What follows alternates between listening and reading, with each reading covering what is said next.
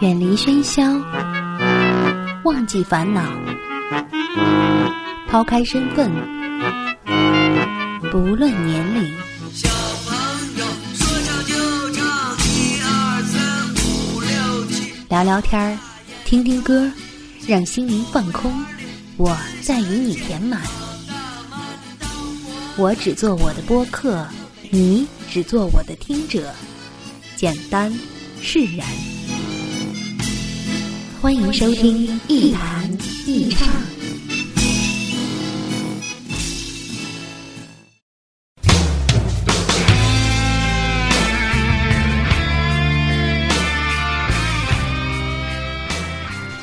这里是 Enjoy Talks 一谈一唱，我是梁毅，欢迎各位在收听我的播客的同时，给我评论留言，或者关注我的新浪微博梁毅一九七六，与我进行互动。前年的时候，家里人偶然拿回来一本书，是著名的美国洗脑专家威尔·鲍温的《不抱怨的世界》。我简单看了看书里的意思，然后写了一篇博客，叫做《凭什么叫我不抱怨》。那一年，于丹老师已经火得一塌糊涂了。前年，我有幸结识了一位他的朋友，当时他正在帮于丹老师的学生修改毕业论文，而他的学生们说，于老师一年基本上都在外面，他们已经很久没有见过自己的导师了。这年头，导师不一定都传道授业、教书育人，他们还兼任餐厅大厨，专做特色菜——心灵鸡汤。鸡汤好喝，因为它口感温润、油而不腻。它貌似还能治病，教人宽心隐忍、自我修炼，恨不能立地成佛。可是中国人的体质实在太差了，鸡汤这东西没什么营养，更没什么价值，却被炒到了伟哥的价格，那就不仅不能治病救人，还容易误人子弟。自认为一饮而尽就能迅速勃起，甚至有的人。喝惯了鸡汤，连药都不吃，却以为自己已经是健美先生和世界小姐了。难道意淫也能使人变得强大吗？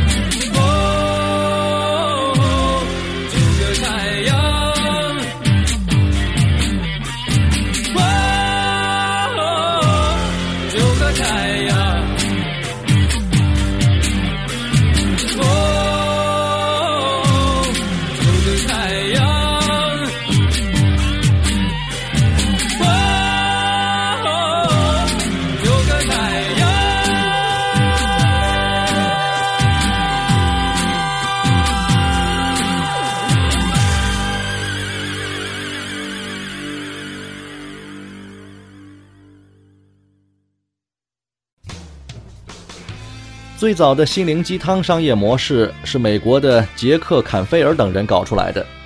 这个系列的图书现在有一百零五个分册，印刷总量超过了一亿册，被译成了四十多种文字，在世界各地发行。而且据说杰克·坎菲尔为二十多个国家的公司、大学、非营利组织以及大众开展过人生转型方面的讲座。还在一百五十多个电视栏目以及六百多个广播节目当中和人们共享了他的鸡汤哲学，他堪称是世界级的鸡汤教父。我们还是先来分析一下心灵鸡汤的成分吧。仔细想想，我们不难发现，心灵鸡汤里的原料不外乎这么几种：一是浅显的人生哲理，类似于《读者》《意林》《青年文摘》里的小故事。二是粗糙的励志成功学，主角不是腰缠万贯的企业家，就是先天受伤的残疾人。第三是那么一点点诗意和浪漫，像极了林清玄或是汪国真。我为什么不喜欢心灵鸡汤呢？我们就从鸡汤里的成分说起。第一就是那些浅显的人生哲理。我为什么不欣赏这些哲理呢？因为人生哲理不等于严肃的思考。其实那些所谓的人生哲理，与其说它是哲理，不如说是一种生存的技术。比如有一个渔夫和富人的故事是这么说的：富人呢嘲笑渔夫的生活，无非是结网捕鱼、喝茶、晒太阳，也太没追求了。而渔夫呢反问富人：“你挣那么多钱想干什么？买房子。”在哪儿买房子呢？在海边儿。买了房子做什么呢？钓鱼晒太阳呗。渔夫说了：“那我们的生活不是一样吗？何必绕弯子呢？”这个故事看起来是多么充满人生智慧，但是我们仔细想想，这到底是人生哲理呢，还是生活态度问题呢？你看到了富人的忙碌和烦恼，为什么没看见他的奋斗和充实呢？你看到了渔夫的轻松悠闲，为什么没看到他的拮据和窘迫呢？更重要的是，即使富人和渔夫最终殊途同归，但是他们的人生轨迹却完全不同，而这种不同才是人生真正的精彩。说句公道话吧，在这个世界上，除了生死是绝对公平的真理，其他的道理都是相对的。都是具象化到每个人、每件事、每个阶段和每种境况的。盲目的相信人生哲理，就像强制性的灌输一种价值观一样可怕。最重要的是，哲理故事和严肃思考是有很大区别的。真正的思考不是以预设结果为目的的，它必须充分考虑条件和环境的作用，运用严谨的逻辑学和哲学，以及专业知识和数据资料。加上常识性的态度，最终对问题做出客观全面的评价。这种严肃严谨的思考态度，其实本身就是一种哲学。难道你不觉得，在当下社会，这种理性思考远比哲理故事对人们更有帮助吗？理想总是飞来飞去，虚无缥缈。现实还是实实在在，无法躲藏。心里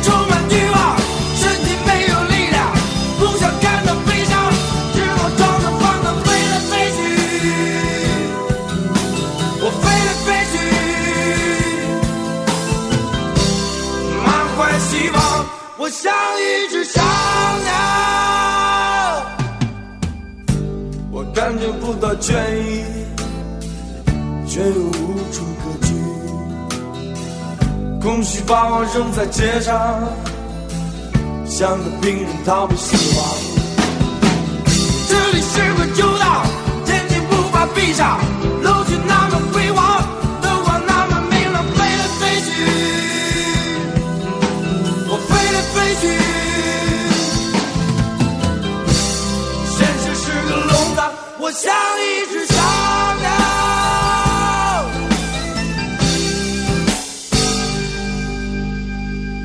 他们给我一个翅膀，他们给我一个方向，他们说的就是幸福，于是我满怀希望。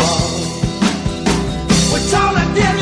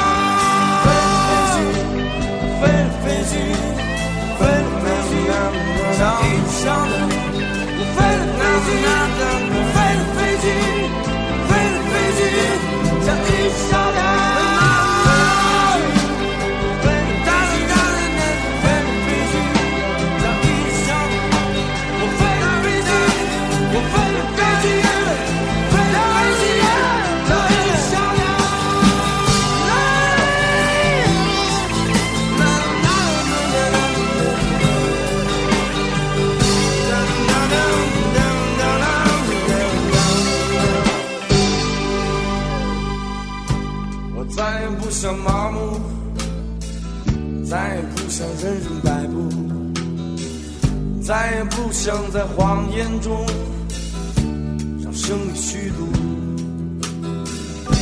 我们曾经流浪街头，任寒风拍打着胸口。我们曾经握着拳头，在争取一点点自由。让我们一起唱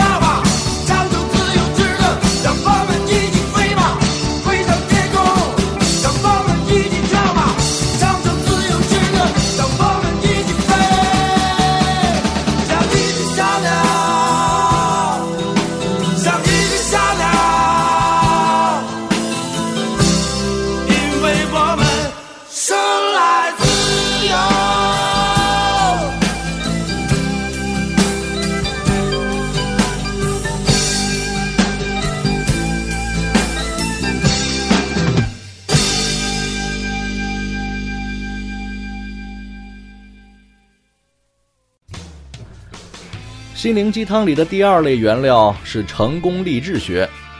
故事的主角通常都是顽强的士兵、坚忍的员工，或是勤劳致富的企业家等等。内涵无非是天道酬勤、坚持就是胜利之类的东西。我特别不喜欢这种类型的鼓吹。尽管我们在故事里看到了马云、乔布斯的成功，但是恐怕就是写这些东西的人也不会相信，到底有多少人看了这些东西能成为第二个马云或是乔布斯？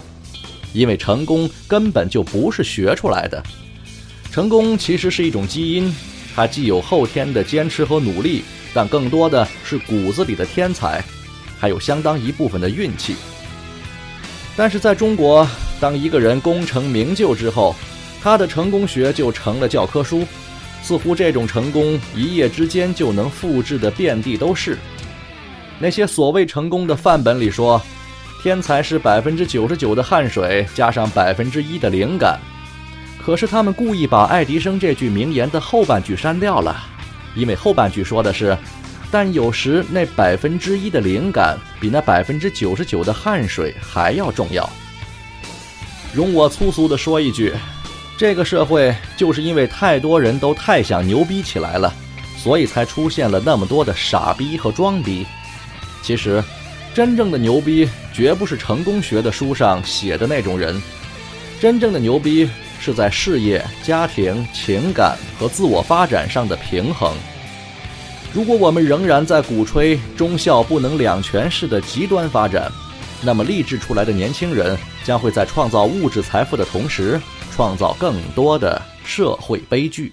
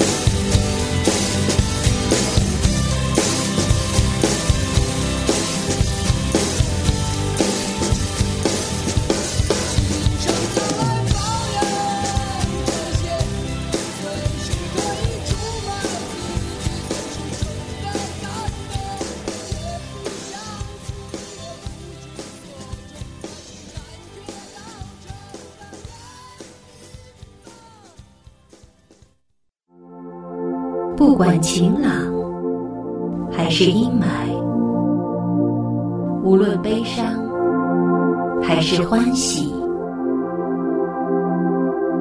有个人愿意陪你说话。时光相逢，咫尺天涯。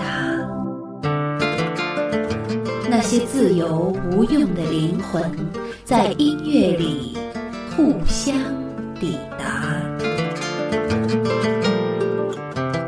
是一弹一唱。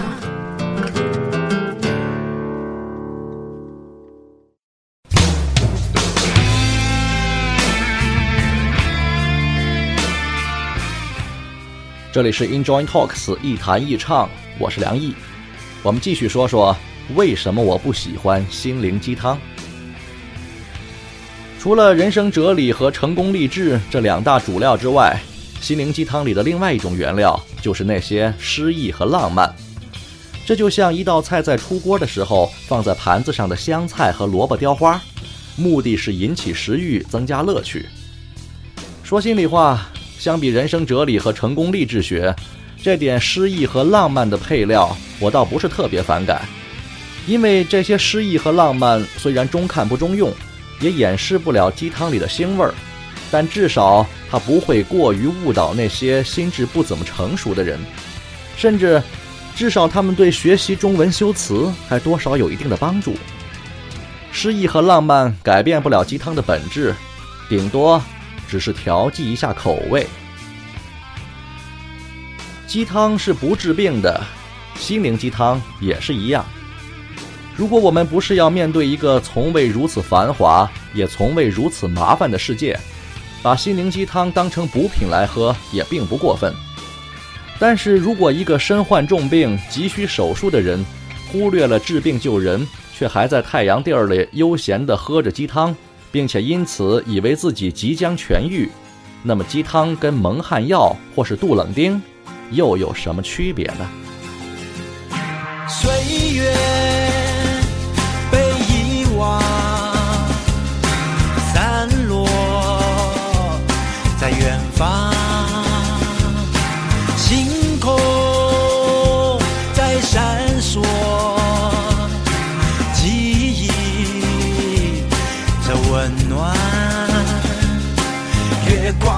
上行囊，独自上路忘了忧伤。太阳知道什么是沧桑，光阴路上流淌，只有追寻自己的方向。年轻的心不要再迷茫，大地就是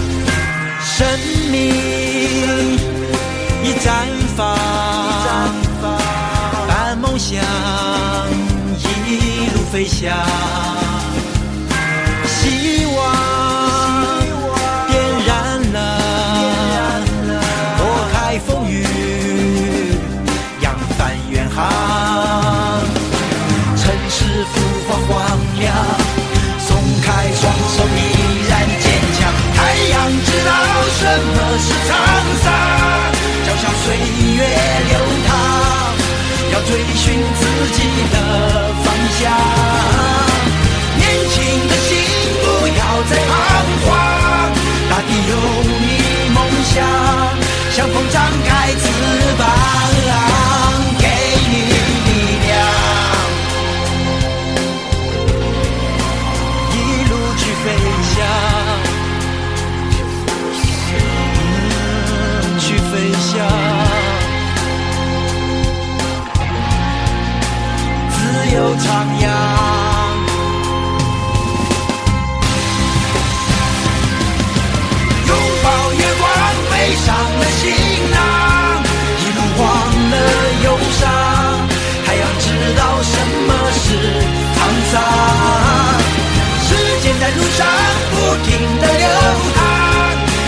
就是故乡，相逢在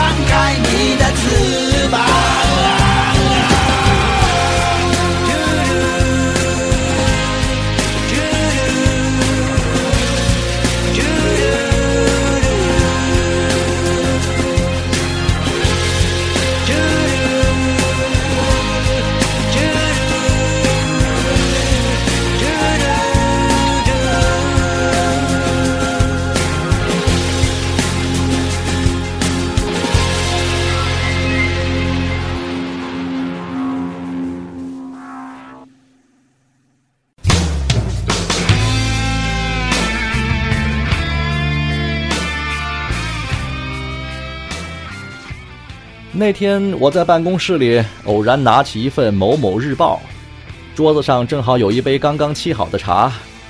这种似曾相识的场景让我不由得产生了阅读的欲望。我拿着这份报纸，眼睛在那些激越人心的文字上徜徉。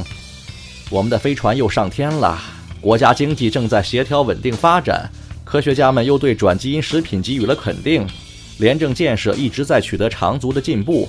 中国梦很美、很好、很强大。眼前的文字勾画出一幅政治可靠、方向正确、经济繁荣、人民安居乐业的和谐画面。我突然觉得自己应该正襟危坐、目眺远方，内心油然而生那种民族自豪感和时代责任感。这种强大的小宇宙，甚至使我已经有点微微的发抖。我故作镇定地放下这份《某某日报》，点起一根烟，让自己的内心平静一下。为了放松一下民族强大、国力繁盛带来的激动，我轻轻吐出一缕烟柱，默默拿起我的手机，打开微博。那些乌烟瘴气的社会糟粕怎么那么多？谁家的孩子在家门口又被拐了？抗战老兵打跑了日本鬼子，却连自己的房子都没保住。某某书记的情人也太小萝莉了，郭美美的斗争经验倒是越来越成熟。几百套房产真的不算什么，大不了调查几天，只要别乱说话，很快就没事了。举报贪污受贿的人，就像警匪片里演的一样，在亡命天涯。中小企业主整天在计算着各种税金和请客送礼的费用有多高。唉，我突然有点要精神分裂了。到底哪一个是真实的世界呢？其实，他们都是。这个世界没有绝对的美好，就像没有绝对的丑陋一样，他们并生共存，只是看哪一个离你更近。是啊，哪一个现实离我们更近呢？哪一种疾病更威胁我们的存在呢？哪一种痛苦更让我们忧心忡忡呢？哪一种治疗更适合现在的黎民百姓呢？我为什么不喜欢心灵鸡汤呢？我们是谁？其实他并无所谓，